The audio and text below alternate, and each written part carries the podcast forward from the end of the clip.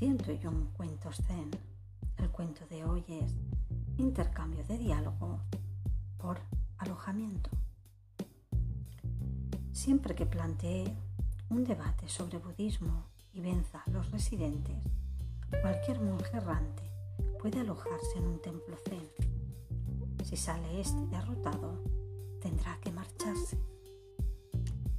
En un templo de las tierras septentrionales de Japón vivían dos monjes hermanos. El mayor era un hombre instruido, pero el menor, además de tuerto, era de cortas luces. Se presentó un monje errante y pidió alojamiento, desafiándoles, como era de rigor, a un debate sobre la sublime enseñanza. El hermano mayor, cansado aquel día tras largas horas de estudio, le dijo al menor que ocupara su lugar. Ve y pídele el diálogo en silencio, le previno. Así pues el joven monje y el forastero fueron al santuario y tomaron asiento.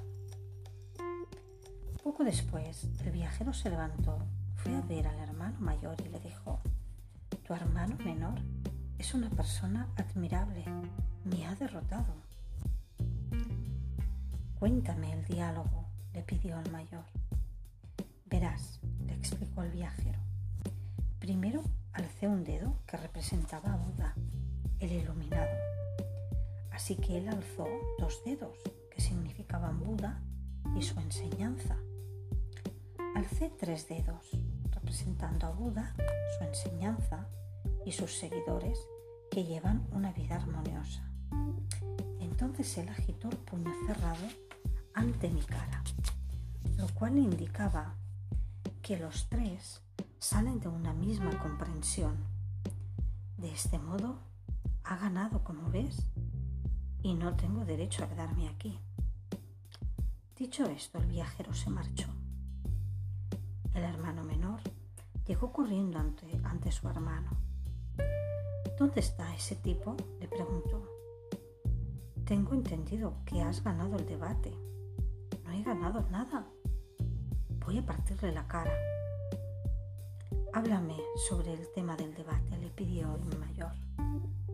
Pues mira, nada más verme, alzó un dedo, insultándome al insinuar que tengo un solo ojo.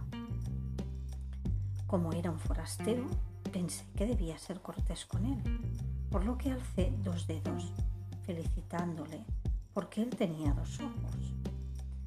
Entonces ese desgraciado alzó tres dedos, sugiriendo que entre los dos solo teníamos tres ojos.